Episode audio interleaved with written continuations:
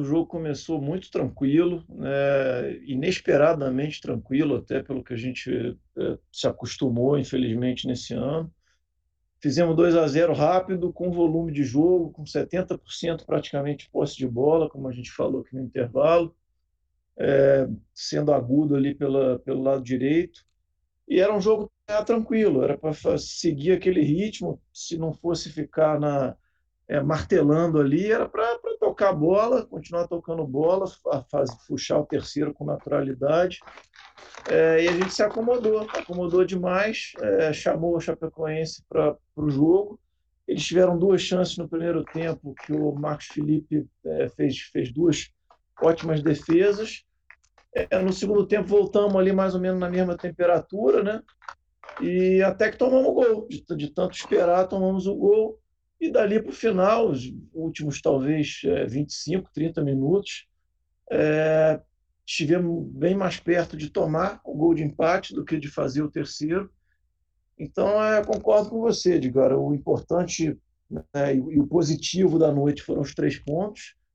É, foram 20 minutos de bom futebol para 70 de um jogo né, morrinha e passando um aperto que não precisava, como você bem pontuou, contra a pior equipe, provavelmente disparada né, do, do, da competição. Né, tem quase 10 pontos a menos do que o, o 19 colocado. Então, é. Enfim, a gente sai feliz pela vitória, mas um pouco amargo aí pelo, pelo aperto que não precisava passar e pelo mau rendimento em, sei lá, 60, 70 minutos finais da partida. Mas, enfim.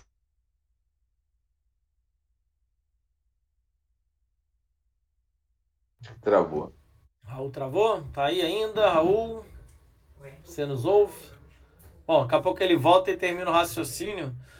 Ô, oh, tá aí. Vai, Raul, termina o raciocínio, voltei, voltou. Voltei. Não, queria, queria aproveitar e agradecer aí pela, pela oportunidade, mandar um abraço para Marcelo Diniz, para o Paulo, pelo convite. Agradecer aí ao, ao, Teixeira, a você, Edgar, ao Maurão que já saiu. Enfim, foi um prazer dividir a mesa com vocês. Felizmente saindo com a vitória, né? apesar do, do mau futebol no final. E agora passar a bola aí para o Teixeira, para você, para o encerramento, e depois ouvir os nossos amigos, é, o TTP, o Maurício, o, o, o Jorge, que provavelmente vem, vem quente, e, e o Otton.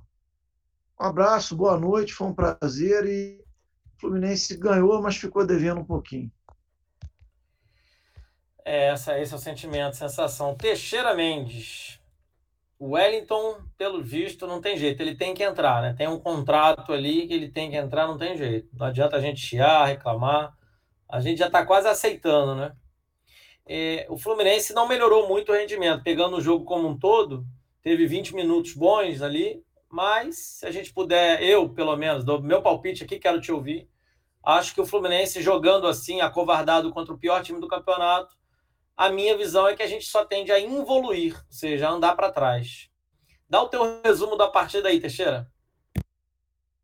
Olha, antes de tudo, agradecer ao Cantinho, ao Panorama pelo convite, ao grande abraço.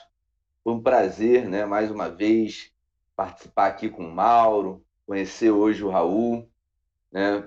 Estar mais uma vez com você aqui, Edgar, agradecer a audiência de, de todos também. E é preocupante, né? Porque tudo bem, o resultado veio, né? É...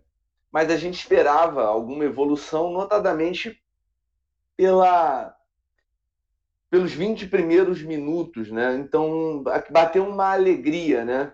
Ali na, na, gente, olha, pô, aí tem a esperança aí, né, de, do esboço de, né, de um futuro melhor, mas que não se confirmou no desenrolar da partida.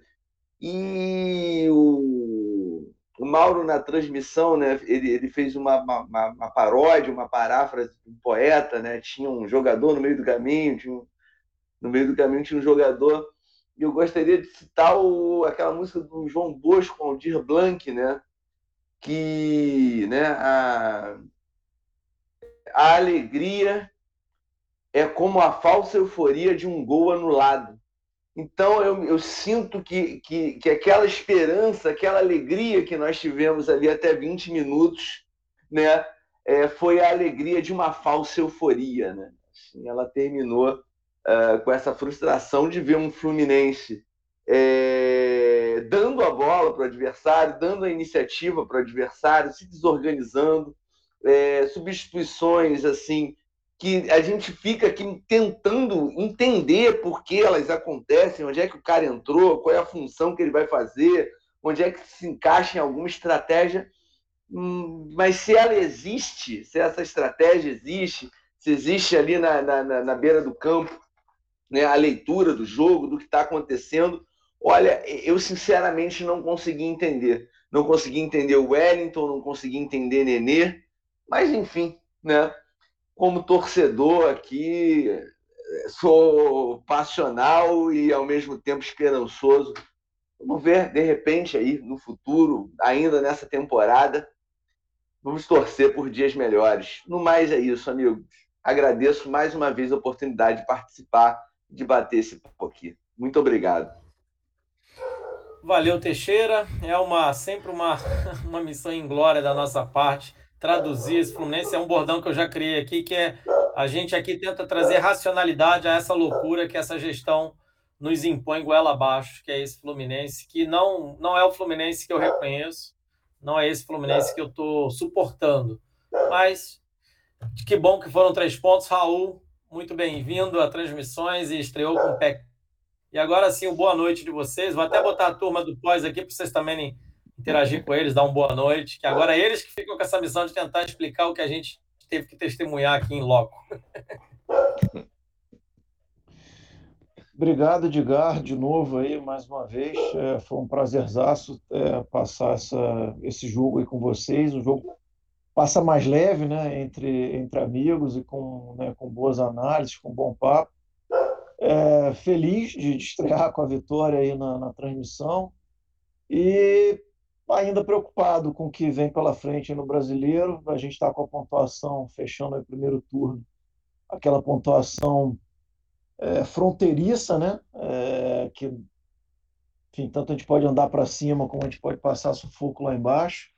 Acho que a nossa preocupação primeira é sair lá de baixo, porque a gente, pelo futebol que vem jogando, tá difícil de olhar muito ali para cima, ter ambições é, maiores, infelizmente. Mas prazerzaço aí participar, prazer a bola, né, para você. Já vejo aí meu amigo Jorge Copas. Vai ser, vou ficar ouvindo aí o, o, o pós. É, acho que ele não vai aliviar muito não pelo, pelo, pelo que aconteceu em campo. Mas enfim, prazer, boa noite aí. Vou deixar, vou deixar o o palco aí para o pessoal do pós-jogo. Abração e até a próxima. Beleza, Raul. Teu boa noite, Teixeira, para a gente passar a bola aí para o TTP e companhia. mais uma vez agradecer a oportunidade, né, o, a alta qualidade da conversa, do papo, essa convivência. E é isso aí, galera. É uma vitória no sufoco contra um lanterna absoluto. Olha, eu vou, eu vou assistir esse pós-jogo porque alguém precisa me ajudar a entender o que aconteceu, porque eu realmente, como o Edgar falou, né, é difícil explicar esse caos. Por favor, amigos do pós-jogo, me ajudem. Um excelente pós-jogo, galera. Um abraço. Valeu, Teixeira e Raul. Aqui para já passar essa bola. Muito obrigado. TTP e amigos, antes de entregar, vocês vão entregar adequadamente. Peço perdão por esse ar fúnebre. Quase um velório após uma vitória do Fluminense, que agora está em sétimo lugar. Aqui eu vou fazer um sorriso forçado de alegria, porque diferente da maioria por aí, eu não torço só por um resultado, seja ele como for. Eu quero ver o Fluminense mandando e desmandando em campo, principalmente contra uma equipe lanterna de segunda divisão, que nem deveria estar na Série A, está aqui porque a Série B também não é grande coisa. É, amigos, ajuda a gente a entender, ilumine nossos caminhos. Otton, Jorge, TTP. Jorge já está até descabelado ali, doido para descascar os bugalhos, com toda a certeza desse universo. E antes disso, eu vou passar os comentários da galera que interagiu ainda na transmissão. Para deixar zerado para vocês, viu, gente? Iago tem que descansar. Aí o Nós Santos também. Abreu. José Henrique, tá difícil assistir jogos do Fluminense. Exatamente, José. Eu não aguento mais. Estou assim no meu limite. Não dá. Muito ruim esse Fluminense. Aí o Reginaldo. Que vergonha que tem desse time. Pois é, somos dois. Marivaldo Borges. Só deixar claro, esse time desse grupelho que administra o Fluminense, não é da instituição. A instituição tem muito honra, muito orgulho, paixão eterna, amor. O time entra em campo sonolento, Marivaldo, foi uma vitória cagada, goleiro e André. E o José Roberto, impressionante, fulano de tal e PA montarem esse time de futebol. Aí se referindo, eu vou adotar o que o nosso querido Paulo Andel já tornou costumeiro nas suas falas, que é não me referir mais nominalmente ao indivíduo que ocupa o cargo de presidente do clube. Então, aquele lá, ou como diria Luiz Fernando Veríssimo em uma crônica maravilhosa deles, já como é final de relação para mim, espero que seja, a gente no máximo olha de forma tergiversada e aponta com queixo.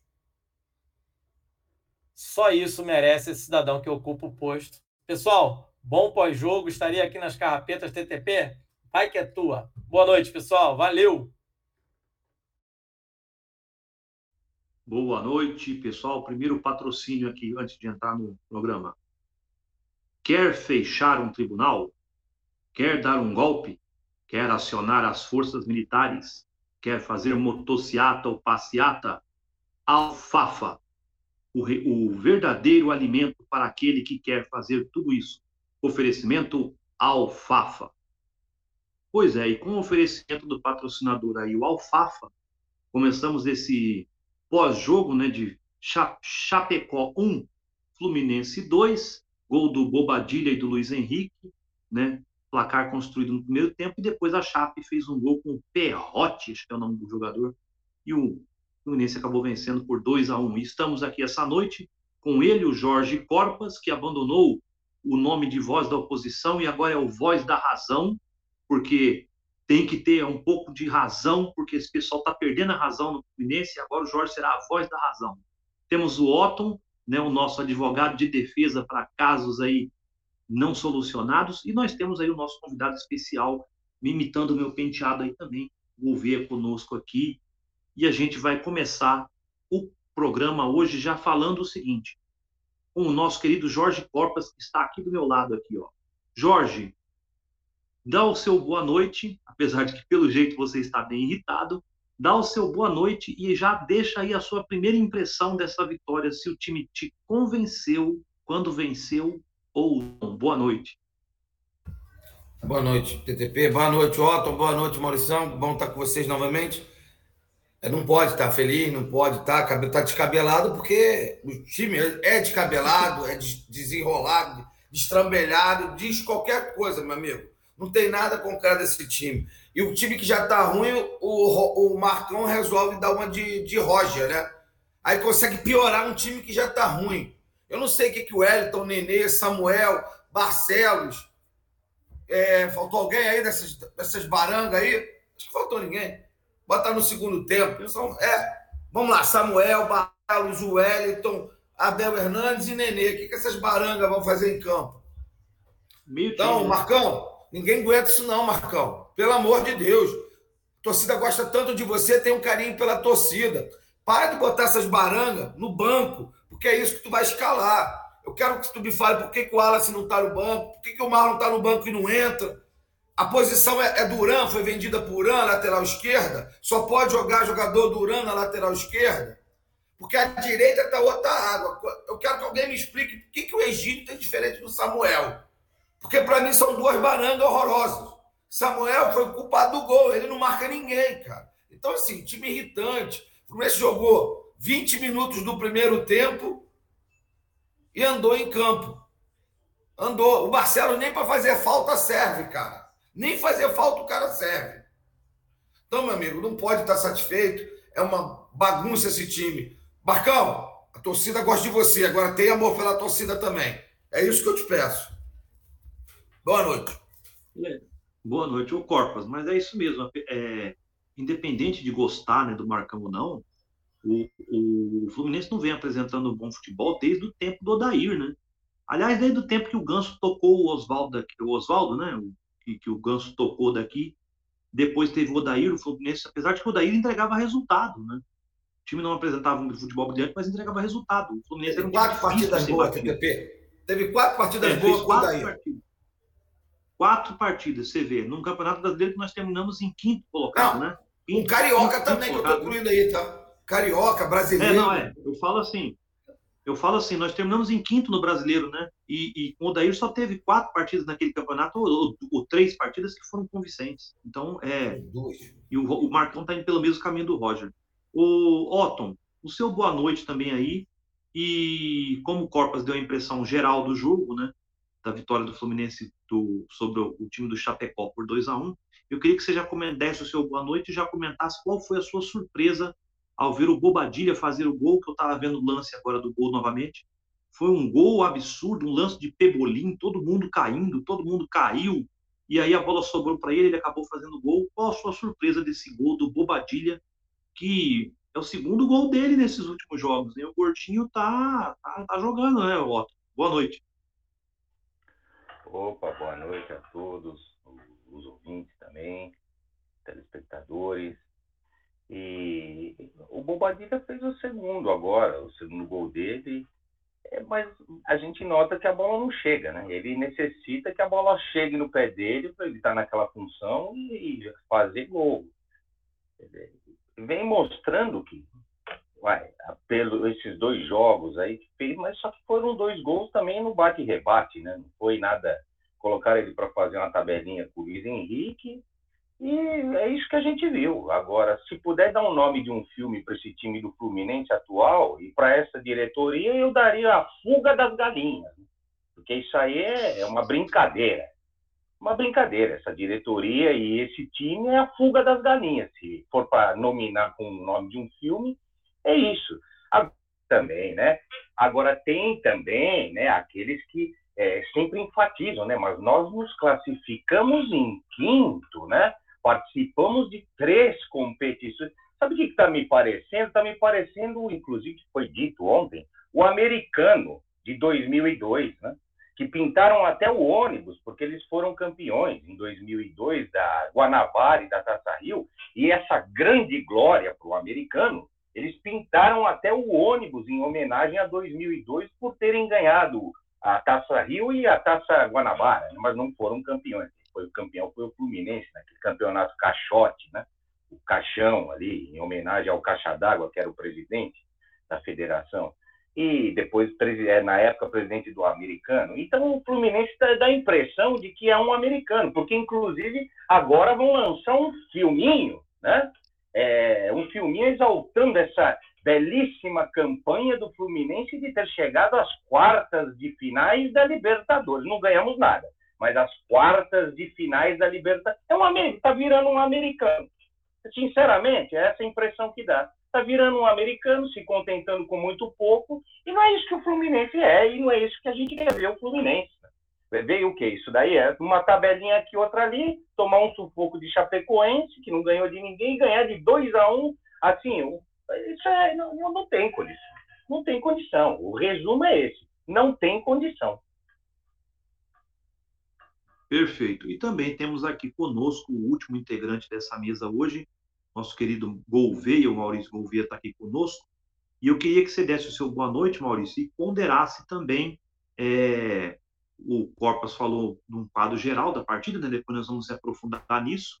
O Otton falou ali do Bobadilha, que a bola não chega. E eu queria que você já desse também o seu pitaco inicial, o seu boa noite inicial, e comentando o que, que você acha que acontece que o time cai tanto, não é nem no segundo tempo mais. É, é, é como o Corpas falou, depois de 20, 25 minutos de jogo, o time já não consegue mais fazer nada, o time para. Parece que está morrendo todo mundo. O que, que você acha que está acontecendo com o Fluminense, senhor Maurício? Boa noite. Noite, Tarcísio, Jorge. Quanto tempo né, que eu não fazia uma mesa aqui com o Jorge? Otton, que eu já tem, tem sido hábito aqui, estar tá com o Otton nessas mesas pós-jogo mas enfim, e aos colegas que estão assistindo, enfim, foi realmente foi ruim, né? Não, não, acho que o início foi promissor mas o Fluminense, inexplicavelmente, abdicou de jogar depois dos 25 minutos do primeiro tempo e foi, foi realmente foi terrível. O início foi interessante, Fluminense buscando o jogo, querendo resolver a, a parada. Agora, é, de fato, assim, tentando ser mais objetivo em relação ao que você perguntou, eu acho que o Fluminense tem problemas, e hoje, especificamente, porque o John, o John Arias ele ainda está se ambientando ao time, mas ele, pelo menos, ele estava cumprindo uma função que é curioso, né? O, o, contra o Bahia a gente jogou muito mal e ganhou. Contra o Juventude a gente jogou melhor, talvez tenha sido a melhor partida dessas últimas do Fluminense e não, e não ganhamos, cedemos o empate. E hoje jogamos mal de novo e ganhamos. E, o, e eu acho que eu acredito um pouco a, a dinâmica que o John Arias deu, deu ao time no, no jogo contra o Juventude. Ele deu realmente opções, eu acho que ele que a gente sentiu falta de, do, do, de um jogador com as características do John Arias hoje. Hoje a gente jogou com dois atacantes abertos, então a gente dependeu muito de criação do, do Iago e do Martinelli. Isso aí, e eles não são jogadores com essas características, por mais importantes que eles sejam ao time, mas eles não têm esse poder de criação. Mas mesmo assim, o Fluminense no início ele compactou o time e, e conseguiu criar as, uh, duas oportunidades e converteu as duas, né? E depois, inexplicavelmente, parou, freou, acho que se acomodou, tá, querendo talvez poupar esforços ali, mas aí não, não voltou para o jogo. E nem aí as substituições do Marcão, enfim, se, se corretas ou não, ele tentou de alguma forma dar uma dinâmica diferente para o time de reaproximar e pelo menos aproveitar o contra-ataque, já que o, o a Chapecoense começou a entrar com atacante, atacante, atacante, e estava toda aberta lá atrás. E o Fluminense não conseguiu encaixar, só no finalzinho agora teve um contra-ataque com o Nenê, mas, enfim, é, eu queria entender também, isso é um mistério para mim o Fluminense abdicar de tentar jogar né, dessa forma. E, enfim, da única coisa que é de diferente do que eu vi do último jogo, que o Fluminense taticamente estava melhor postado, foi a, a, a falta que, a, que, um jogador como o John Arias é, faz nesse time, entendeu? com essa dinâmica. Não o John Arias em si, porque ele ainda está se ambientando e, e, e, ainda tem muito o que mostrar, mas, mas o tipo de posicionamento. Perfeito, Maurício. E quando você fala isso do John, do John Arias, né? E aí é que a gente fica, fica mais evidente e preocupante o problema. Se o jogador que chegou ontem hoje já está fazendo falta, então o time está realmente alguma coisa está muito errada, né? Como é, é que o cara ontem e hoje é. tá, né? Só complementando o que, o que você falou, é a questão, quer dizer, eu não estou nem me referindo especificamente ao John Arias, assim, ao jogador, mas eu digo a, é. a, a função tática que um jogador como ele, que seria uma função do Nenê, que seria uma, quer dizer, não o Nenê mais meio atacante, mas ainda ele tem mais essa dinâmica o, o, mas seriam Casares, por exemplo, que tem entrado e não tem, é. tem sido um jogador meia boa. Então, o Fluminense tem alguns jogadores que poderiam cumprir essa função, mas eles não estão entregando. E o John Arias, de todos esses, ainda que esteja no terceiro jogo dele, ele, ele pelo menos deu, deu uma dinâmica nesse último jogo com Juventude. Então, é, acho que é isso. A gente é. não tem esse. A fato, Tarcísio, é que a gente não tem esse jogador. Verdade. E aí é que fica preocupante, né? A gente tem que. Bom, essa noite eu vou mais é passar a bola para vocês mesmo e deixar vocês falarem, né, para o público que está assistindo a gente aí. Então já vou passar automaticamente para o Jorge Corpas. Corpas é o seguinte: você geralmente é o cara que, talvez um dos caras que mais acompanha todas as partidas do Fluminense, mesmo quando você não participa dos programas, né? Tá aí o Marcelo Diniz dando boa noite para nós aí, nos assistindo. E queria que você tentasse explicar, na sua opinião, a gente tem uma mudança de treinador, sai o Roger, que não era treinador, né? E entra o Marcão. O time muda a postura, joga contra o Atlético duas partidas praticamente assim, parece que vinha uma melhora, um ritmo diferente de jogo. E aí, conforme vai enfraquecendo o adversário do Fluminense, parece que o Fluminense vai enfraquecendo também. Quanto menos né, capacitado é o adversário, parece que o Fluminense cai. Será que o Fluminense vai ter que começar para jogar bola vai ter que jogar com Manchester City, Barcelona, Real Madrid. Será que é isso, Jorge? Ou será que joga... você acha que os jogadores tiram o pé quando jogam com esses caras? Ou você acha que o programa é crônico mesmo e tem que dar uma sacudida em tudo? Bom, vamos, é muita coisa para se falar e pouco tempo para se debater, né? Então, vou tentar dar uma, é. uma compactada aqui. É, eu te responderia assim: quando você vai para um grande evento, um grande evento aí na situação, porra, vai estar tá esperando um grande evento, você se motiva e você vai com tudo para aquele evento. Quando você vai para um eventozinho meia-boca, aí você já, já vai mais, vai mais da obrigação do que na vontade. E é mais ou menos isso que aconteceu com o Fluminense nas duas partidas contra o, contra o Atlético Mineiro. O Fluminense foi entrou no evento, jogadores dando porra, o máximo, bombando, porra, tesão lá em cima. E aí, a primeira partida fez uma boa partida. A segunda é. partida, o Fluminense não fez uma boa partida. O Atlético jogou o primeiro tempo, fez dois gols e saquetou o segundo tempo inteiro. Controlou o jogo como quis. Então, assim, eu diria que só no primeiro jogo que foi o grande evento. Agora, a gente, não, a gente não sabe, a gente especula, mas a gente não sabe o que ocorre nos bastidores. O que eu vejo é um elenco pessimamente montado do Fluminense. Vou voltar a dizer, porque eu quero saber até quando eles vão tentar esses jogadores que não acrescentam nada no time. Por que, que o Abel Hernandes não, como dizem aqui, nada contra a pessoa que eu nem conheço o Abel Hernandes, que ganha 400 mil no Fluminense, mas nada contra a pessoa do Abel mas o que, que ele acrescenta mais, o que, que ele tem a mais do que o JK, o John Kennedy, porque o John Kennedy não tem espaço. E o Abel Hernandes todo jogo entra. Por que, que o Wallace está afastado do time até agora e o Wellington entra todo jogo? Por que, que o Marlon não é testado na lateral esquerda se nós temos duas barangas em campo? Por que, que o Calegari foi afastado da lateral direita e nunca mais voltou? Porque o Samuel é uma avenida, gente. Avenida, avenida. Hoje passa como o quis por ele.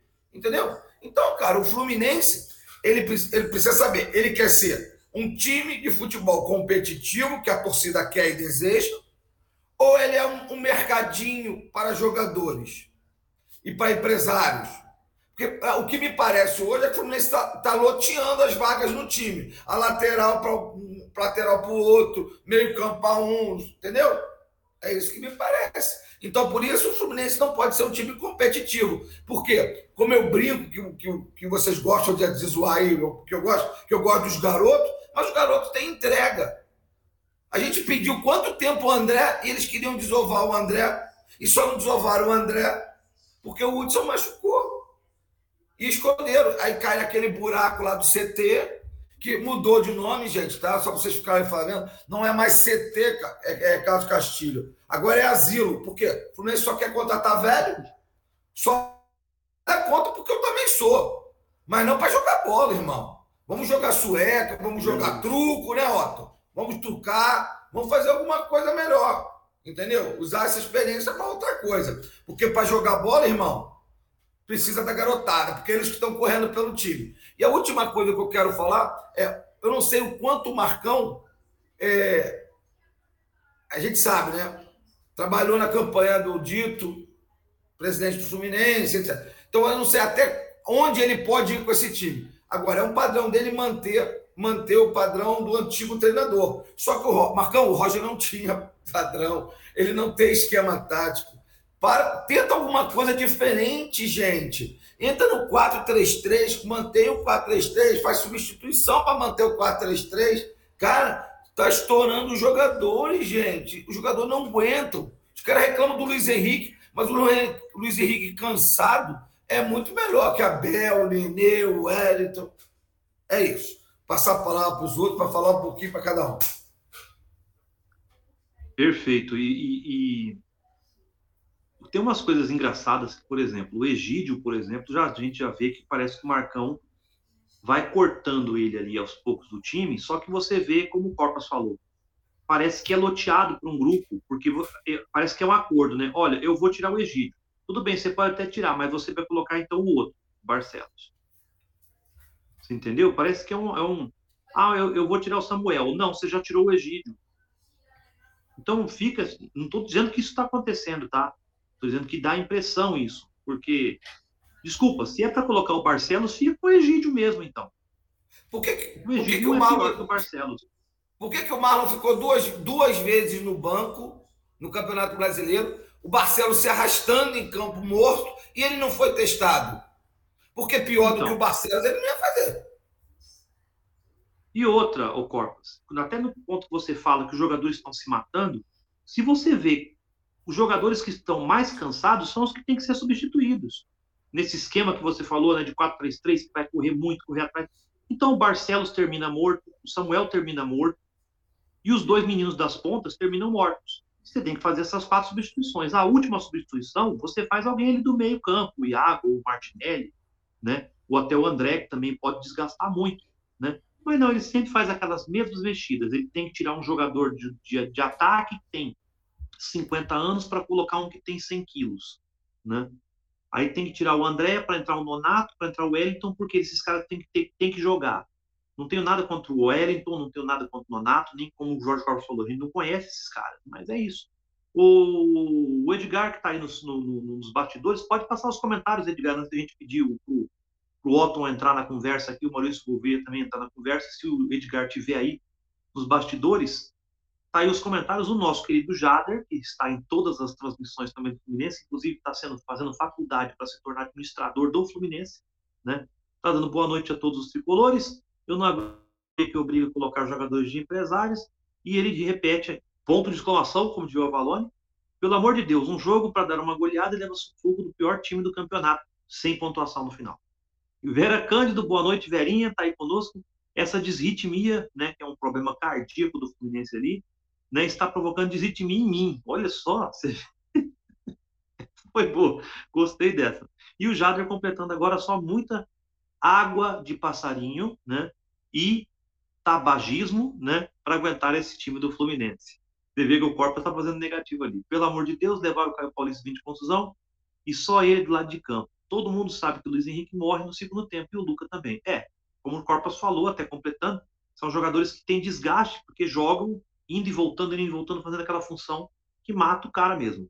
E José Henrique volta a dizer o que eu disse no jogo passado. O Marcão vai seguir os passos do Roger da mesma forma que seguiu o do Odair. A diferença é que o Fluminense do Odair estava mais ajustado. É, concordo também. Né? Se o Marcão ele tem que colocar um toque dele, né? O Corpus falou, tem que pôr um toque dele ali. E o Jorge Muniz, né? Hoje não temos moças aqui. E eu falo dizendo que não mudou quase nada, né? Não vi evolução. É. E o Fernando Costa Fernandes anunciando que chegou.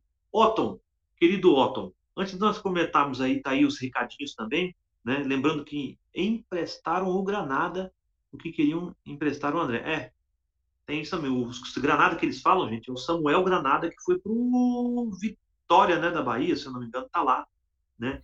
Nem sei se tá jogando. Otton, é o seguinte, o Fluminense venceu, mas não convenceu pela cara de vocês aí, né? Vocês estão assim um pouco meio chateados. Mas eu quero que você comente o seguinte: o campeonato tá num nível tão ruim que essa vitória levou o Fluminense para o sétimo lugar. Tudo bem que a rodada ainda tem, precisa ser completada, tem jogos a menos, tal, mas não são todos que estão atrás que vão pontuar e voltar a ultrapassar o Fluminense. Então, mesmo o Fluminense jogando mal, mesmo o time não conseguindo resultados, tropeçando nas próprias pernas, o campeonato é tão medíocre que um time como esse está na sétima posição. Isso é assintomático brasileiro todinho, então, né? Só tem dois, dois ou três times hoje que podem mandar no futebol brasileiro.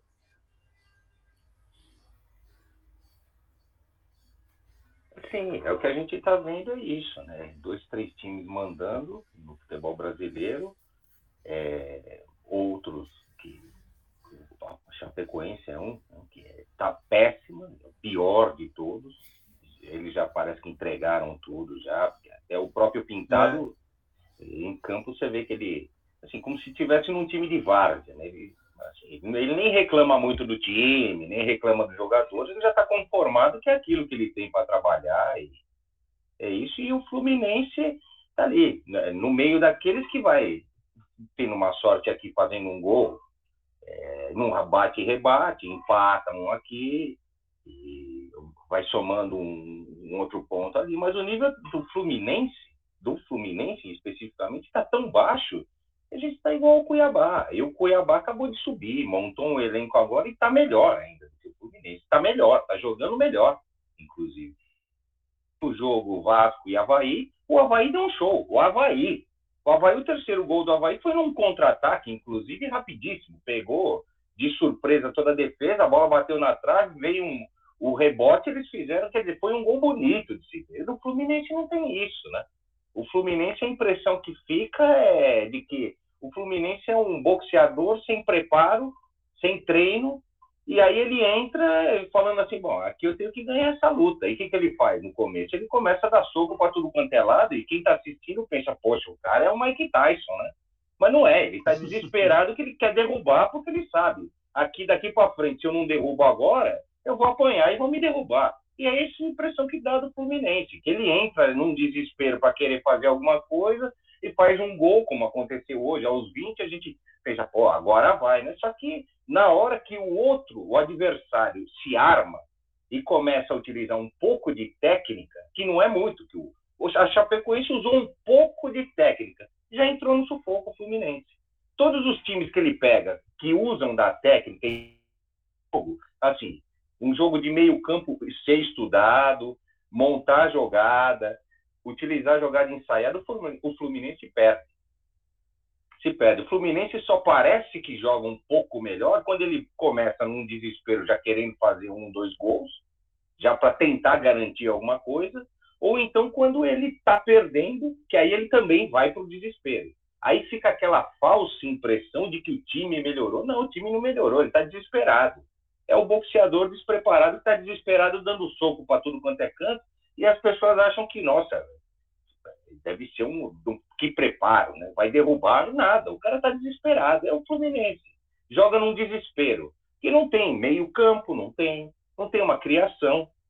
Mas você fala assim, bom, não tem a criação porque não tem esse jogador. Mas, de repente, tenta um contra-ataque, então, né? Com o Nonato e Caio Paulista numa velocidade, mas também não tem.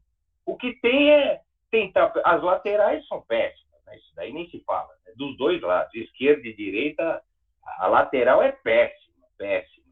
E aí o que tem é na ponta jogar um, um Luiz Henrique como hoje, tentar uma tabela com Bobadilha ali pelo meio, utilizar do Fred para fazer um pivô de repente e ver se a bola. Mas a bola também não chega, então não, não tem. A impressão que fica é que não tem treino, não tem técnica, não tem jogada ensaiada, e outro também não tem um time fixo, né? Não tem um time fixo. Hoje jogou Bobadilha. No próximo jogo ele já não joga. Ele pode ser que jogue cinco minutos acabando. Ou entrou o Nenê hoje. No próximo ele já não entra de novo. E no próximo, de repente, volta o Egídio e já, sai, já saiu o Danilo Barcelos. Aí também é uma falta de gestão, né? É uma falta de gestão. É a mesma coisa que você ter uma empresa que amanhã você tem um torneiro e no outro dia já não é o mesmo. Só que você tem uma produção em massa, vamos dizer assim, uma, é uma produção é um campeonato brasileiro. Você tem jogos, você precisa conhecer as equipes, você precisa estar ali somando pontos, é uma produção. Só que cada dia com um, então como que você vai entrosar? Como que você vai criar jogada? Como que você vai querer criar de repente um contra-ataque? Como que você vai querer é, uma jogada ensaiada? O que resta é isso, é um gol de falta, é um bate-rebate, é uma sobra de bola que o camarada chute entrou. É isso que está sobrando para o Fluminense, é dessa forma que a gente está ganhando. Não tá. E outra que eu gostaria de acrescentar também, fora essa lista que o Jorge é, mencionou, o Luca também, né? O Luca hoje agora se machucou, que é outra coisa que também precisa ser revisto, né? Porque agora os jogadores do Fluminense começam a se machucar, então também por aí a gente já vê que já deduz, né? Já deduz de que não é só o futebol que não tem gestão. É o departamento médico, pelo visto, também não tem, porque é um jogador se machucando atrás do outro agora, então esforçou um pouquinho, é um estiramento, é uma dor no joelho.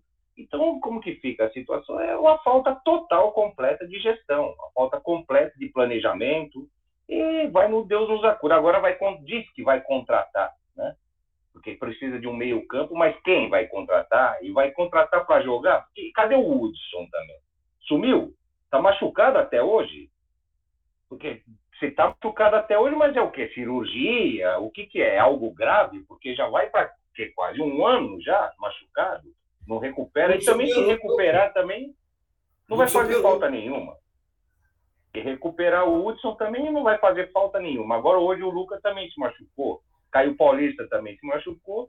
E apesar que também se juntar o Hudson, Caio Paulista e o Lucas, sinceramente, não são jogadores para o Fluminense. Ah, mas o Caio Paulista vem, vem apresentando o quê? Um time como o Fluminense, que tem como ídolo Caio Paulista e agora tem a opção de depositar toda a esperança em John Arias, que ninguém quer ele. Ele não, não, jogou aonde? Jogou no Santa Fé, tudo bem, mas é Santa Fé, é a seleção, ó, jogou na seleção. Jogar numa seleção de Venezuela, de Colômbia, sinceramente, não é aquela grande coisa. Entendeu? E ainda deposita toda a esperança num John Arias agora, que acabou de chegar faz dois dias, como disseram, e tem razão. E o restante a gente tem o quê? Tem isso. É, tem Caio Paulista também, uma grande depositar, uma grande. É o que eu falei no começo.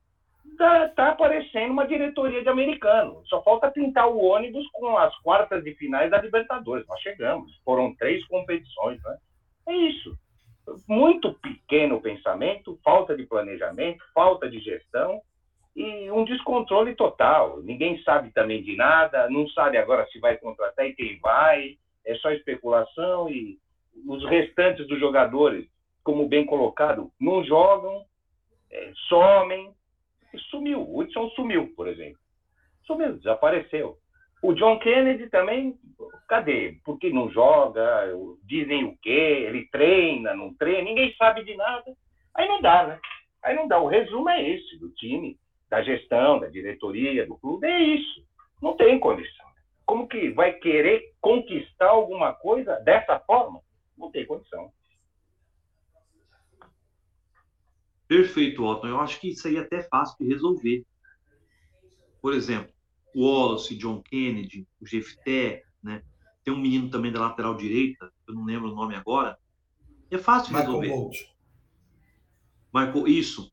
É só chegar e fazer o seguinte. Vem o dirigente do Fluminense e fala: olha, esses jogadores estão jogando sub-23 ou sub-17, eles não serão integrados ao clube, ao time de cima agora. Pronto. Posiciona. A gente vai gostar ou não, tudo bem. A gente pode discordar ou concordar. O problema é que ele não faz isso aí. E assim, chega e fala, ó, esses jogadores que a torcida está especulando no time sub-17, no time sub-23, e não serão integrados ao time de cima agora. Pronto. Ponto final. Está encerrado o assunto. A gente cala a boca. Agora, o problema é que, como vocês falam, parece que o cara cai num buraco, num buraco negro ali dentro do clube e nunca mais aparece. Não que eu queira a volta do Hudson, mas eu tô até concordando com você, porque que notícia a gente tem desse cara? Porque ele está recebendo salário. Eu sou funcionário público. Se eu ficar sem trabalhar no colégio lá, a minha diretora, o prefeito vai perguntar para a minha diretora: cadê esse cara? Por que o Campo Grande está pagando salário para esse cara? Então a gente quer saber: cadê o cara? Morreu? Alejou? Vai aposentar? Vai voltar a jogar? Então tem que ter transparência, é só isso.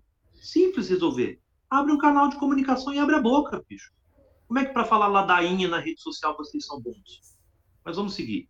Maurício, seguinte, o Otton tocou num, num, num, ponto aí que é interessante, né? A gente tava, até a gente já estava batendo essa bola antes, né? O Fluminense hoje, num time que tem, e aí eu vou falar alguns nomes aqui que sabe que não é, não são crianças, não são nenhum aleijado.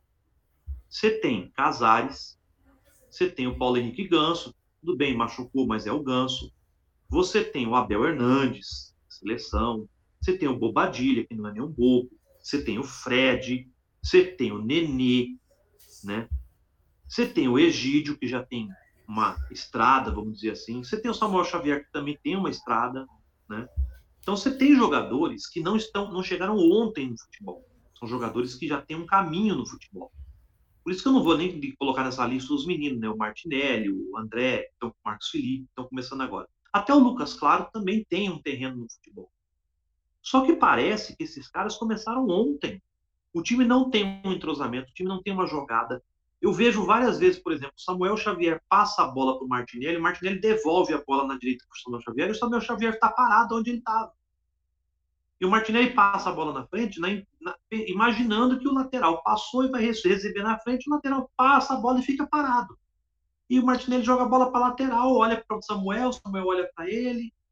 Aí o Iago vem, dá um gritinho com eles ali, aí o Fred manda eles se encostarem, parece que não tem comando.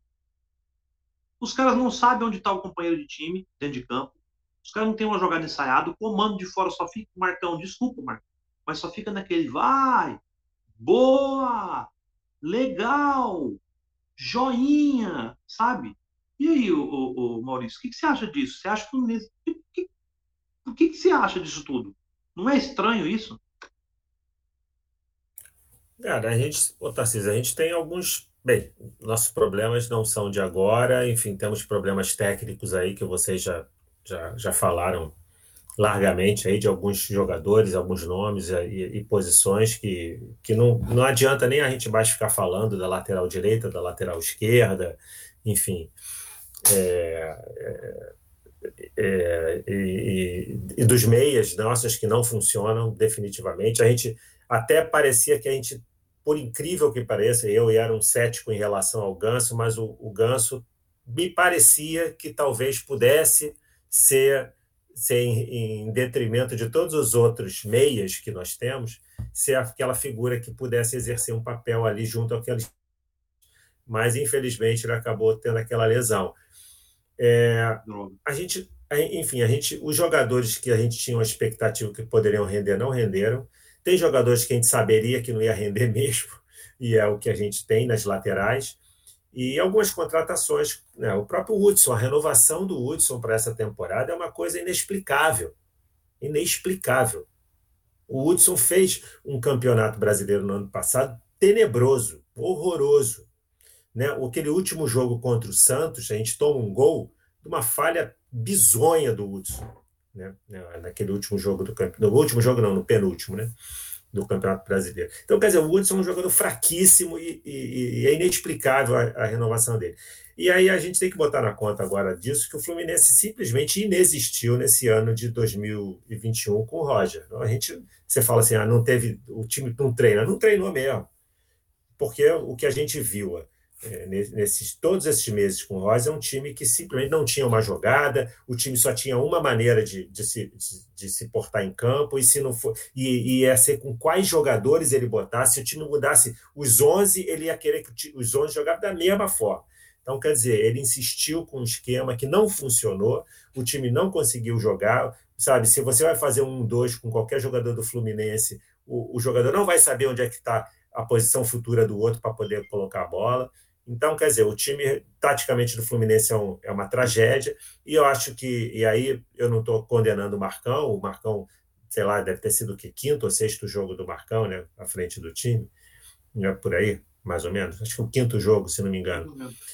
Então, quer dizer, é, eu acho que, apesar de tudo, teve alguma, algumas evoluções é, em relação a posicionamento, e, e, e, principalmente no jogo passado contra o Juventude, que eu acho que o Fluminense fez uma partida boa, né? não foi uma partida maravilhosa, mas fez uma partida boa. E hoje eu acho que o Fluminense poderia ter ido mais. É... Mas, enfim, tem problemas gravíssimos de técnicos em algumas posições que, que aí o Barcão não, não troca, e aí a gente pode ficar discutindo aqui as razões para ele não trocar, se é uma questão de, de agrado a um ou outro. E tem questões aí táticas que eu acho que ele poderia tentar imprimir alguma coisa diferente. E, por exemplo, o Nonato, eu acho que entrou muito tarde. O, o Nonato entrou com 30, quase 40 minutos de jogo. Não faz é. sentido. O Nonato, do, olhando para os relacionados hoje, né, o Nonato era o único jogador ali que me parecia que poderia dar uma dinâmica diferente do Fluminense no segundo tempo. Teria que ter tirado algum dos volantes, o Iago ou o Martinelli, para botar o Nonato para tentar fazer o time jogar. E ele botou o Nonato com, eh, com quase 40 minutos. Botou o Nenê, que, que acaba não cumprindo aquela função, né? que ele, ele, ele acabou ficando lá naquele do lado da linha lateral, parece que ele fica marcando a linha lateral o tempo todo e não faz nada, nada de, de produtivo. Então, é, a única esperança seria o Nonato, mas entrou muito tarde para poder pensar em fazer qualquer coisa. Mesmo assim, ele ainda iniciou os contra-ataques, né? foi ele que iniciou aquele último contra-ataque do Fluminense. Então, enfim, o problema é esse, Tarcísio. A gente tem um problema crônico, técnico e tático que a gente vai tentar recuperar o tempo perdido aí com esses, esses sete, oito meses de Roger Machado. Pois é, tá aí o João, o João Roberto Ramos dizendo aí, o Marcão acabou de dizer que colocou o Nenê, pois era um jogo grande. Não sei o que o Marcão quis dizer com isso. O jogo teve os mesmos 90 minutos que qualquer outro jogo, né? Grande foi a transmissão do Panorama, que já vai para 4 horas e 17 minutos. E teve um comentário aí também, Edgar, se você puder recuperar ele, que eu achei interessantíssimo, em relação ao que o Corpas falou aí dos jogadores, né? Que o, falou do mercadinho, e o outro fez uma alegoria aí, chamou o Fluminense de barriga de aluguel, né? Então, a partir de amanhã, eu já começo a chamar o Fluminense de. Se eu não me engano, barriga de aluguel, acho que era Cláudia Abreu. Vou chamar o Fluminense de Claudinha Abreu aí, a partir de amanhã. Aí, o barriga de aluguel, o Fluminense, né? Gera filho para os outros. É verdade mesmo. Ô, Corpas, mas agora, depois que a gente já está com um tempo de meia hora ou 35 minutos de programa aqui, e a pouco a gente encerra, né? Mas deixa eu perguntar agora, vamos falar agora para é, direcionado ao jogo mesmo de hoje, Chapecó 1, Fluminense 2. O Fluminense fez um gol com 9 minutos, depois o outro com. Foi com quanto? 16, 18? Não lembro. Muito rápido o Fluminense fez dois gols. Parecia que ia engrenar uma goleada e depois, né? Aquele velho freio de mão. Aí vem o segundo tempo com aquela lenda de que o placar mais perigoso do futebol é o 2 a 0 e terminou vencendo por 2 a 1 Queria que você comentasse do jogo aí, o que, que você viu nessa partida entre Chapecó 1 Fluminense 2 como eu falei, o começo parecia que ia ser uma coisa, acabou sendo a mesma, mais do mesmo, né? Dá sua opinião aí sobre a partida de hoje.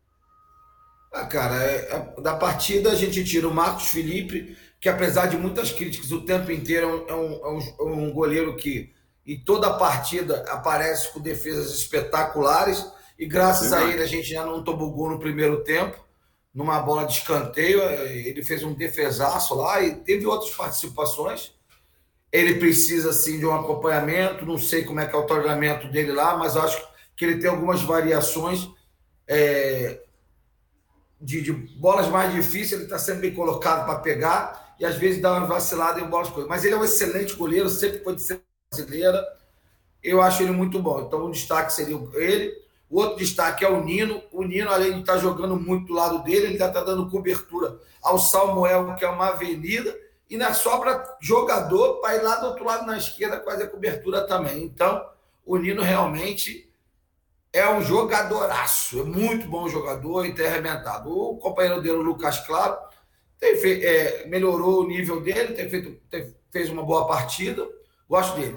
O meio de campo do Fluminense, os meninos lá, que a gente chama, né? O, o, o André foi o craque eleito pela Globo, eu acabei dando uma olhada pela Globo, ele foi eleito o craque do, do, do jogo, e realmente o garoto arrebenta a boca do balão. Nós, nós, nós aqui, ó, que falamos e refalamos, que não damos dois treinos, que não assinamos cheque, já via cantando a pedra há muito tempo. Então a gente, é, é, a gente não faz nada disso e entende mais de futebol do que os caras que estão lá no dia a dia. É incrível isso, né?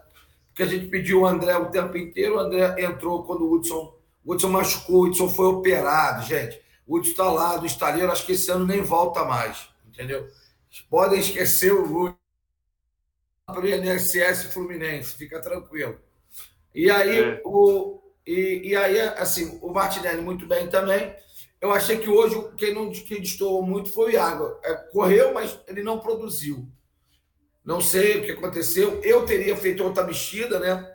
Eu teria, eu teria colocado o Nonato fazendo um, puxando para o meio campo, não, não tiraria. Eu sei que o André pediu para sair, mas concordo com o Maurício. Acho que as mexidas, por exemplo, botar o Nonato muito tarde. Para mim, eu acho que o Nonato tem futebol para jogar nesse time ainda. Ele briga por uma vaga naquele meio-campo e talvez mudar essa formação do Fluminense com mais gente no meio-campo naquela hora, entendeu? Então era uma coisa que eu poderia acontecer.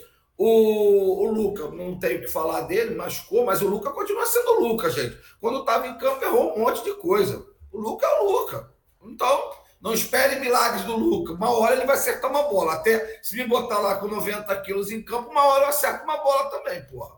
Todo mundo acerta. Bom, o, o Luiz Henrique, eu acho ele um excelente jogador. O pessoal muito dele, porque ele morre muito cedo. Cara, ele corre para caramba o jogo inteiro. Então, fica complicado, né? Ele não morrer no jogo. E o Caio entrou. Achei que o Caio entrou muito bem para quem tem afastado 19 partidas, se eu não me engano, do Fluminense. É isso? 19, né? E eu acho que ele entrou muito bem, tá fora de ritmo, é claro. É, Agora, eu senti que ele está muito mais confiante.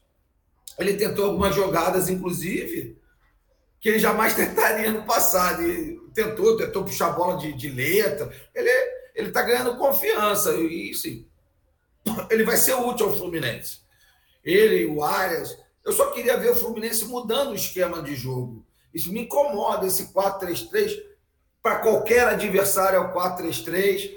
No começo do jogo é o 4-3-3, no meio do jogo é o 4-3-3, no final do jogo é o 4-3-3.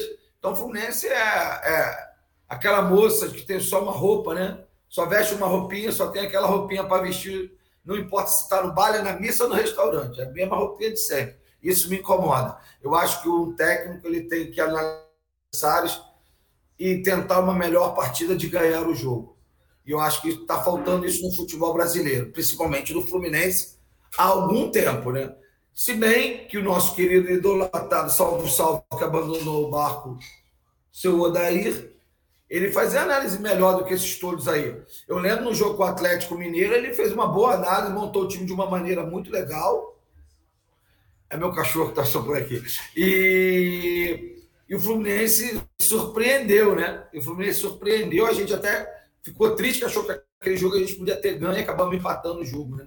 Então, eu acho que está faltando leitura desses técnicos. É isso, o, o, o TTP. Dos que entraram, honestamente, nenhum deles me agradou. Nenhum deles. Aliás, desculpa, o Nonato, ele sempre entra melhor que todo mundo, né?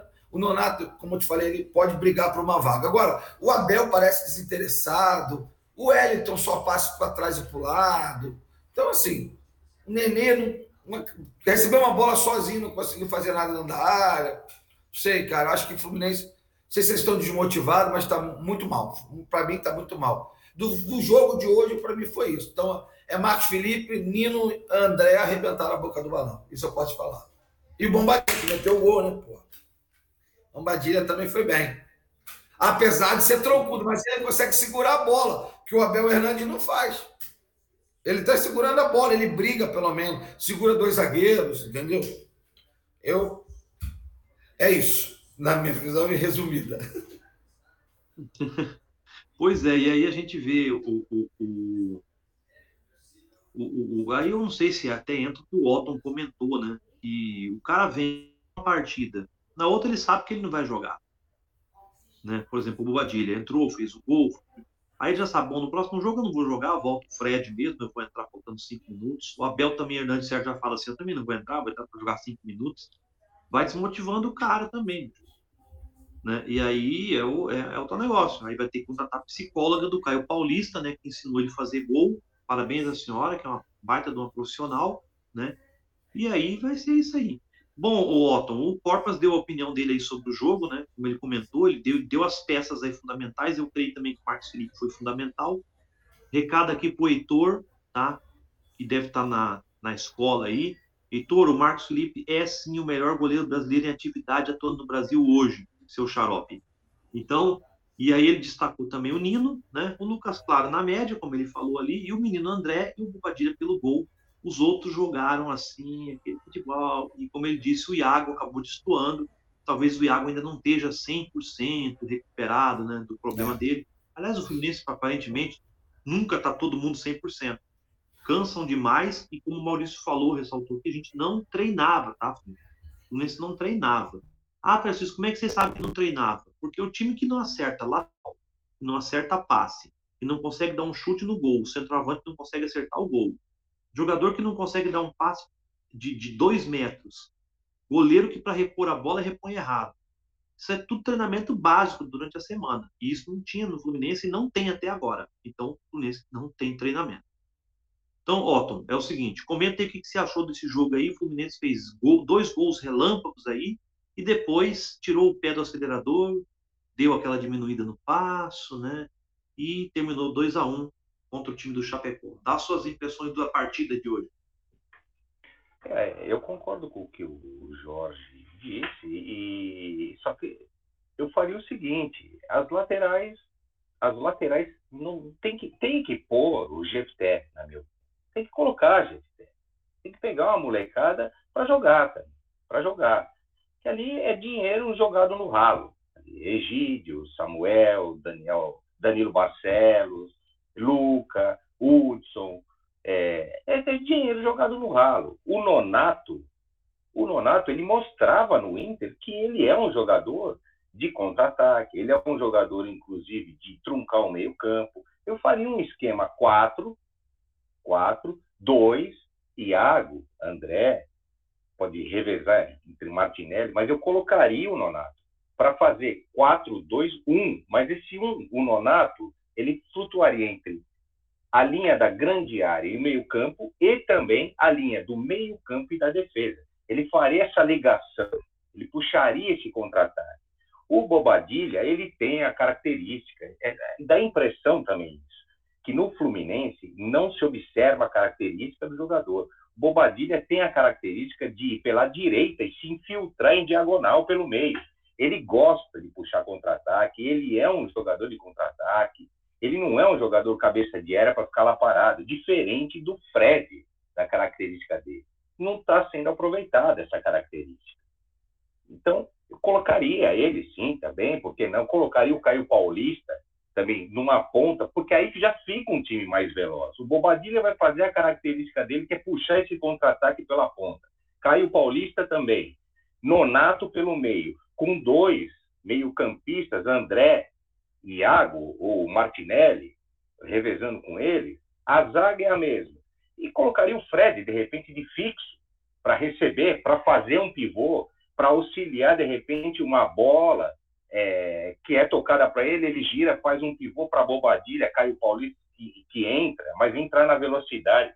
Agora, dá para fazer. O time, é, a impressão que. Hoje eu fiquei com uma impressão e eu espero que eu esteja errado. Que é a seguinte: o time, ele não é isso. Eu tenho certeza, o time do Fluminense não é isso. Mas a impressão que eu fiquei hoje é a seguinte: eu esteja errado, de que o time não é para jogar. De que a ordem é a seguinte: a ordem é descontentar a torcida, descontente a torcida, porque eles vão reclamar, entendeu? E vai ficar nesse marasmo, vai chegar um momento que vão pedir a sua saída e nós sabemos que tem um técnico aí que acabou de sair, inclusive daqui de São Paulo, né? Que já conhece o clube. O que eu quero dizer com isso? Já sabe como que é o funcionamento né, da empresa, entendeu? Então a impressão que dá é que é essa. Olha, o time vai cair de rendimento, entendeu? se é para ganhar, é para ganhar assim, jogando bem mal, tomando sufoco, para verem bastantes reclamações. Porque aí a gente contrata um técnico, entendeu? E aí a gente contrata um técnico, aí a torcida, ah, agora vai melhorar, porque agora sim tem técnico. A impressão é de que é proposital, porque não é possível, como eu disse. O time tem o que fazer.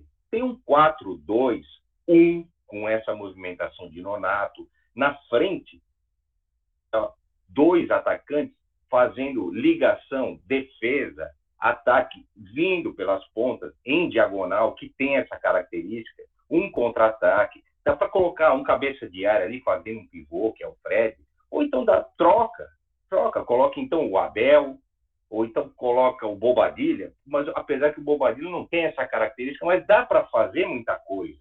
Mas a impressão que fica é essa, olha, não é para fazer, é para descontentar bastante, e aí vem bastante reclamação, e aí, com a bastante reclamação, você vai sair e a gente vai contratar um técnico.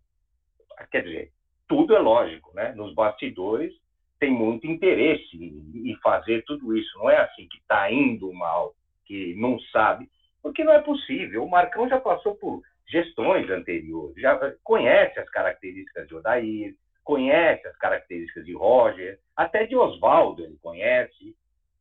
Será que é só isso? O que apresentou hoje, o que eu vi hoje, que o Fluminense, vamos dizer assim, apresentou o que o Fluminense apresentou uma tabela em Henrique e Bobadilha. Foi pra, na minha análise, é o que o Fluminense apresentou hoje. É só essa tabela. Bobadilha e Luiz Henrique. Só. Inclusive o segundo gol do Fluminense, eu fiquei com a impressão de que o Luiz Henrique subiu tanto mas tanto que não foi nenhuma jogada ensaiada, do tipo, joga no primeiro pau que ele vai subir e faz de cabeça, não. A impressão é de que a bola não era nem para ele, e como ele subiu muito, ele conseguiu alcançar a bola e entrou. Porque dá essa impressão e fica. Agora, eu espero que isso não aconteça, né? Que não estejam fazendo proposital. Na minha opinião, eu não quero citar o nome dele, mas eu não gosto do esquema dele. É o Diniz, vamos lá, é o Diniz.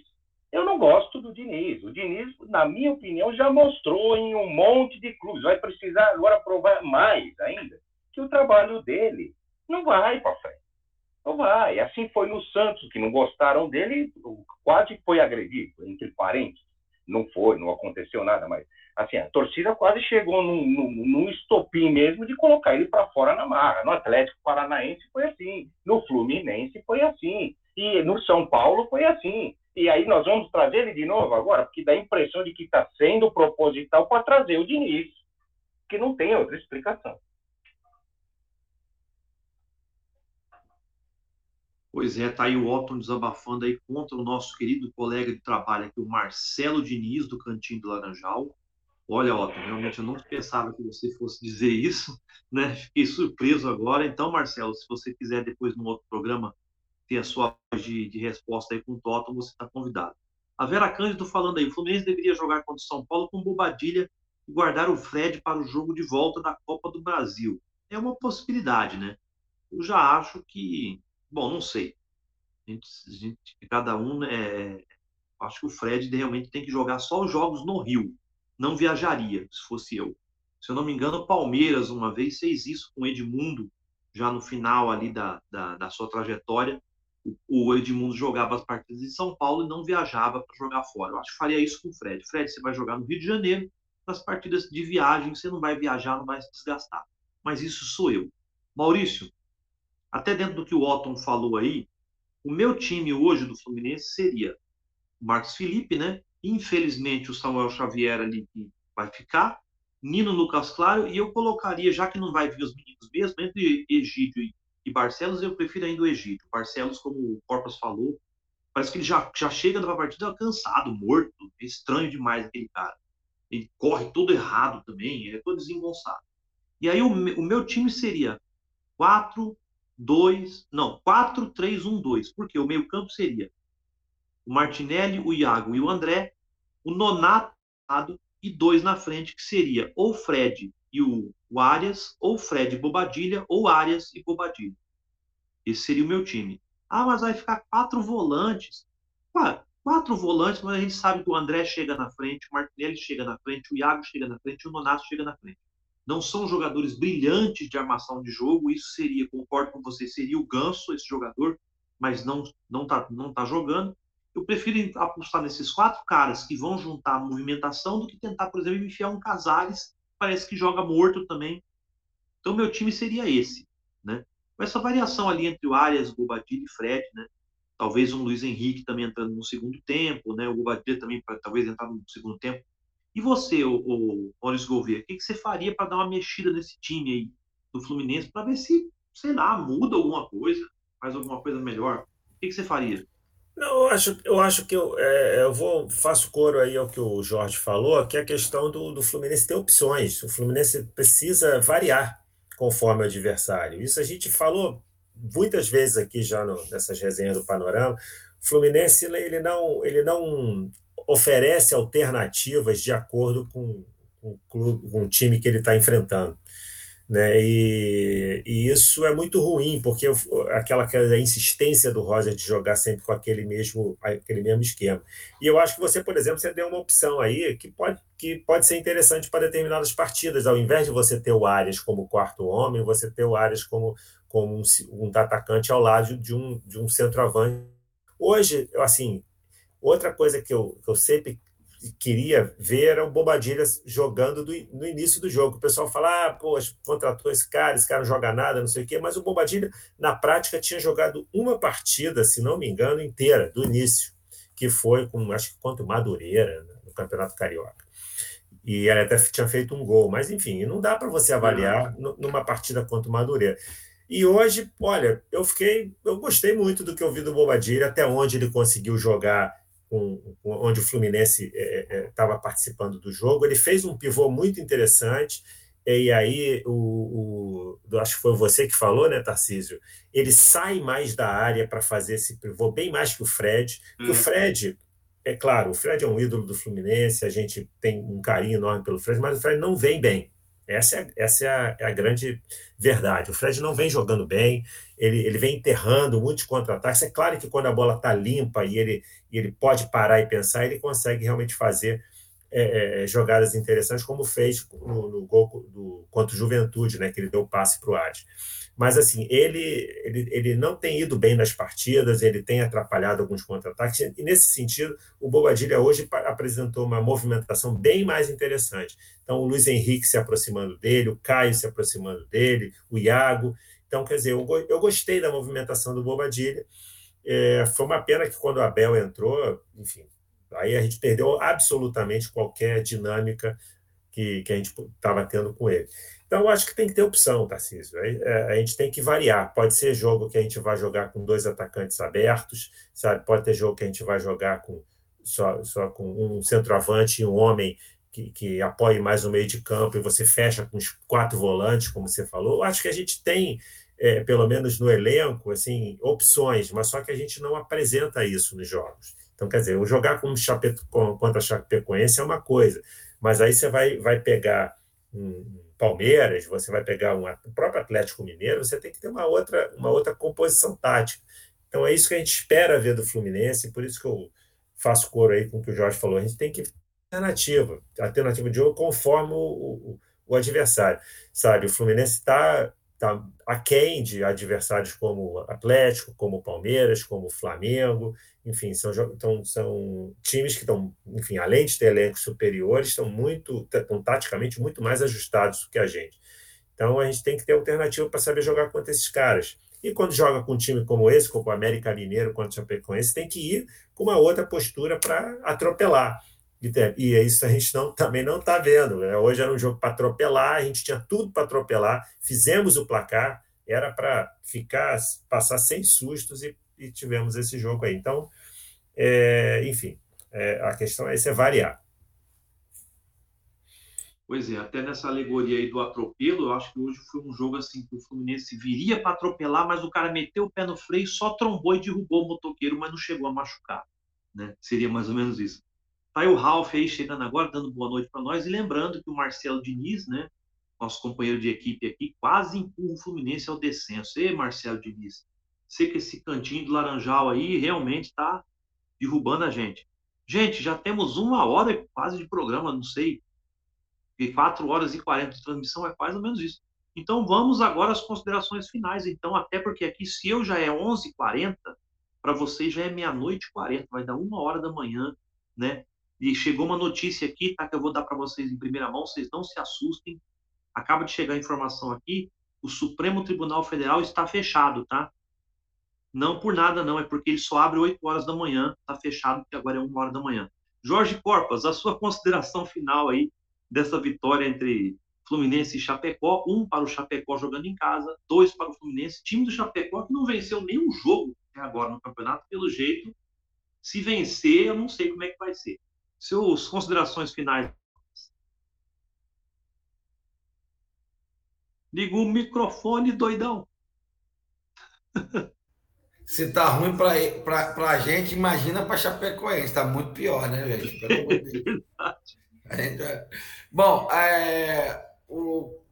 vou apontar lá que o Maurício falou dessa. O Fluminense faz 2 a 0 parece que vai, não vai. Isso é falta de vontade de ganhar jogo, né, cara? Porque se vários times que a gente vê aí, que tem mete um, mete dois, dá para meter quatro, cinco, vai para cima e faz. E o Fluminense puxa o freio de mão e fica rebolando. A vontade de matar, fazer jogo, tá precisando. Então, Marcão, você que era o rei da, da garra, bote isso na é. cabeça dos seus jogadores. Eles precisam fazer gol na hora que precisa fazer gol, cara, na hora que tem facilidade. E aí, essa parte que a gente estava falando de, de, mexer, você vê até no intervalo, o cara leu o esquema tático do Fluminense num jogo, o Fluminense mete uma peça aqui, joga um jogador mais para cá, para lá, no intervalo, o técnico já vê, mesmo durante o primeiro tempo, no meio do primeiro tempo, o cara já mete, já fecha aquela porta que estava aberta e já, já mata o Fluminense. Então, realmente, precisa de uma leitura melhor, taticamente, do time. Não sou defensor, defensor do Diniz, mas eu quero ser justo. Lembramos que o Diniz ele passou, ele montou o time do Fluminense, o time do Fluminense estava engatando, venderam todo o ataque dele, ele teve que refazer o time inteiro, gente.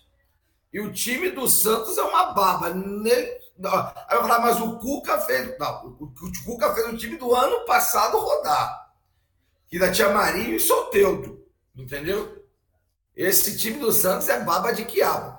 Cara, assim, direito, ele pode ser antipático, ele pode ser nojento, ele pode não falar, não é, falar linguagem de jogador, arrumar tumulto, mas ele faz o time rodar, faz o time jogar. Isso ele fez leitura tática. Não sou a favor nem contra, muito pelo contrário. Boa noite a todos. Essa é boa, não sou a favor nem contra, muito pelo contrário. o, o Corpo é verdade mesmo, a gente pode ter ressalvas em relação ao Diniz, mas uma coisa a gente sabe. Mais esquema de jogo e mais variação de jogo que o Roger, por exemplo, ele tinha. Isso é incomparável, né? Ele, ele, pisou na, ele pisou na bola lá no São Paulo. Mas lembra que ele estava liderando o campeonato com folga antes de fazer a cagada que ele fez, né? Então ele botou o time do é. São Paulo para jogar. Entendeu? Só para lembrar. É. O Otton, você que hoje aí deve ter sido muito procurado por pessoas que estavam indo contra a Constituição e agora vão ter que se defender dos vários processos que terão que responder, né? E você que é um advogado aí renomado nesta área, né? Você nunca foi um homem de perder uma causa, desistiu de todas, né? Dá o seu boa noite aí, as suas considerações finais de Chapecó 1, Fluminense 2. Bom, meu boa noite a, a todos que acompanharam até agora a transmissão. O meu boa noite aos amigos aí da mesa. Um grande abraço ao Marcelo Diniz, do Cantinho do Laranjal, ao pessoal do trio da Arquibancada Raiz, ao panorama delas, para todas as meninas, e para o Paulo Ander.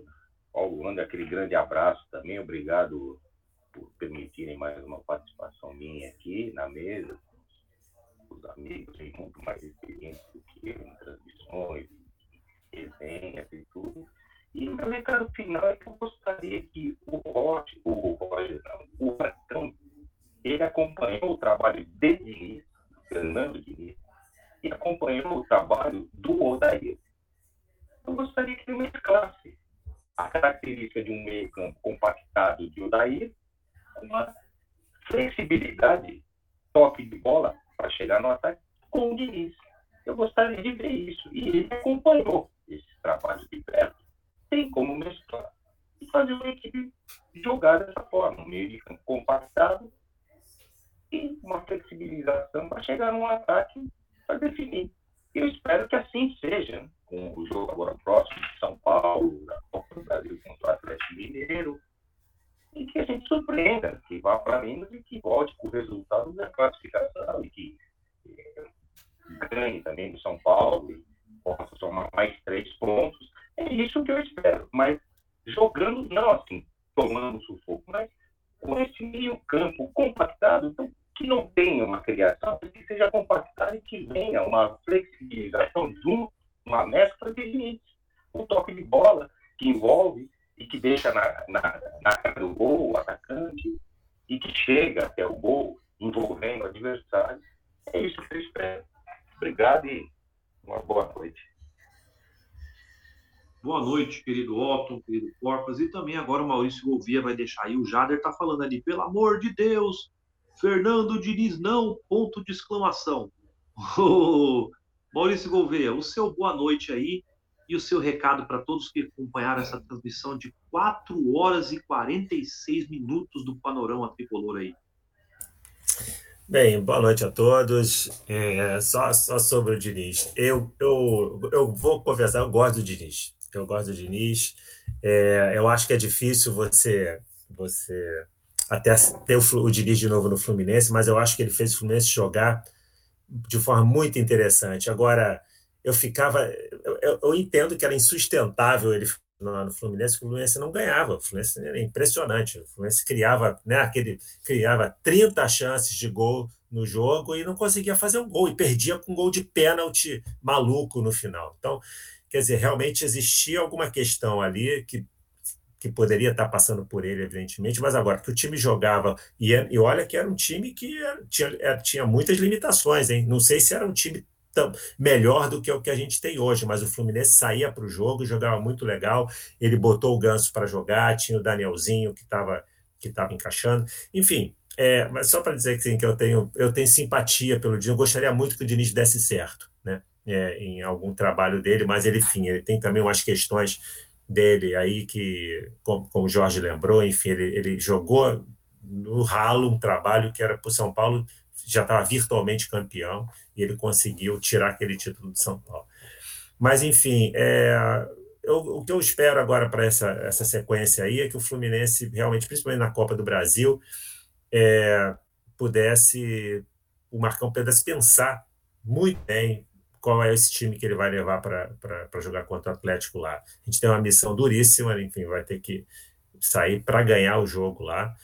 E, e, acho que a gente, enfim, tem que. Tudo é possível, agora ele tem que realmente armar um time que possa enfrentar o Atlético para tentar anular aqueles meias do Atlético, que, que são dois jogadores muito muito o Zaratio e o Nacho, né? Muito muito habilidosos, então tem que dar um jeito de anular esses caras.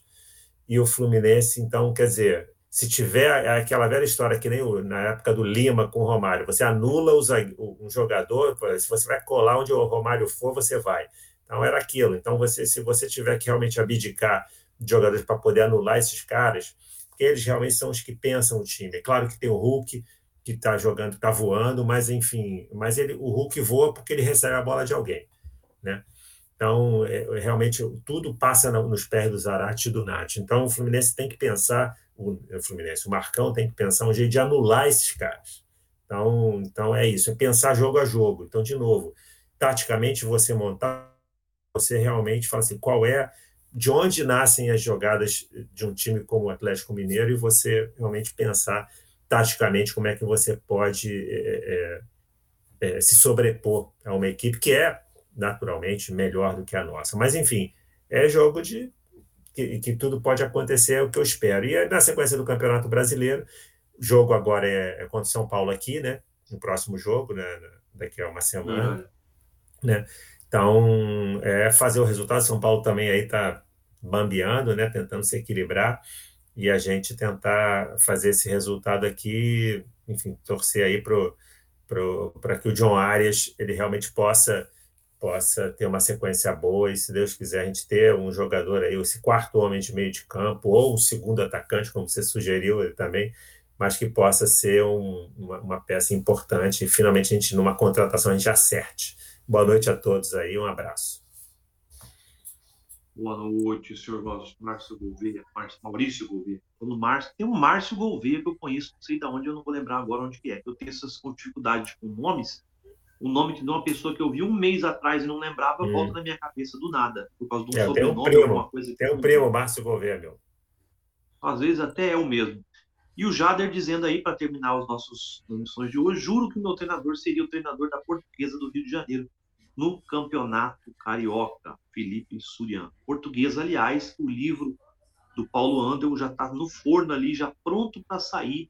Né? Ele que ia lançar o livro da história da Portuguesa da Ilha, acabou tendo que retardar esse um pouco do, um pouco do livro, porque ele teve que, é, vamos dizer assim, introduzir né, o Campeonato Carioca desse ano, que a Portuguesa fez uma excelente campanha, chegando até a semifinal. Então eles, é, o livro acabou sendo ampliado, né, colocando mais essa parte, por isso que está demorando um pouco sair aí. E o Jader ali terminando dizendo que o Jorge Porpas é um jovem promissor da transmissão aqui do Panorama Tricolor. Muito obrigado a todos. Pessoal, como o Otton já adiantou, antes de nós terminarmos, você tem conteúdo escrito no site do Panorama Tricolor, tá? Você pode colocar lá no Google, o oráculo de toda a internet, digita Panorama Tricolor e você entra no site onde tem as colunas escritas, e provavelmente o Mauro Jacome já está colocando a dele da avaliação do jogo. Todo mundo escreve sempre ali, tem o Heitor, tem o Aloísio Senra, né? Muita gente escrevendo, eu escrevo de vez em quando, o Paulo escreve lá, a galera toda, a Claudinha, o Heitor, o Edgar, todos têm ali as colunas, né? E mais o. Você escreve também lá, Maurício? Tem coluna sua ou não? É o Né? Não, Maurício? rapaz, não, não, nunca, nunca escrevi engraçado. O Paulo já me, já me chamou algumas vezes, mas é, é, é a culpa é minha mesmo de não ter ainda mandado uma coluna. Beleza, mas tem muita gente escrevendo lá no site Panorama Tricolor. Pelo Facebook, pelo YouTube, tem as transmissões também do Panorama de sábado, né? No horário do Rio de Janeiro aí é às 17 horas da tarde. Panorama de sábado, geralmente o Jorge Corpas está sempre lá no Panorama de sábado, junto com a galera, o Raul Susequinde, o nosso futuro presidente, sempre está ali no Panorama de sábado, naquele, naquela sala meio escura dele, né? Com aquele microfone pendurado no peito ali, fala, sacoalha o microfone, fica aquele barulho de, do terno batendo no microfone, fica meio. É o Raul Susequinde que vai ser o presidente do Fluminense futuramente. Você tem o panorama junto com o programa do Panorama Raiz, né? O Raiz, com o Aloísio, sem Roberto, sem a galera. Você tem o panorama delas na quinta-feira, o panorama tradicional de quinta-feira. E tem também aí para você procurar no YouTube e no Facebook.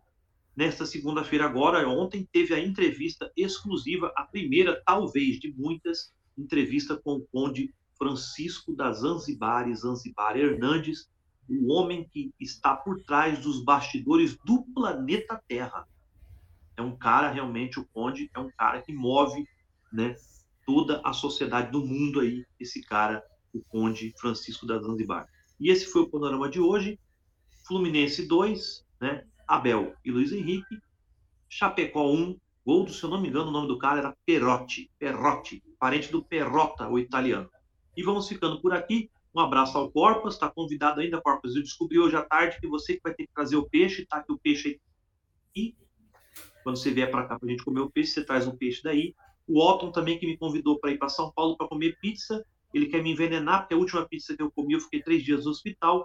E o nosso querido Maurício Gouveia também aqui conosco hoje. Não me convidou para nada, eu também não convidei, mas a gente combina depois que a gente pode fazer. Esse foi o panorama de hoje. Um abraço a todos, um abraço também para o Edgar aí, que vai meter o dedo e desligar a nossa transmissão de hoje. Chapecó 1, Fluminense 2, Fluminense sétimo colocado do brasileiro. É isso, pessoal. Boa noite a todos. Olha os números aí do campeonato passando aí. Bota online já.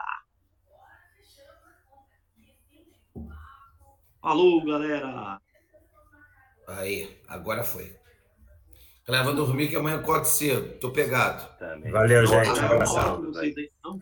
Tudo de bom. Valeu. Meia-noite aqui é, um, é uma hora da manhã pra vocês, né? É. Uma hora. Falou, galera. Tchau. Tchau, tchau, tchau. Falou, valeu. Tarde pra lascar. Falou, Otto.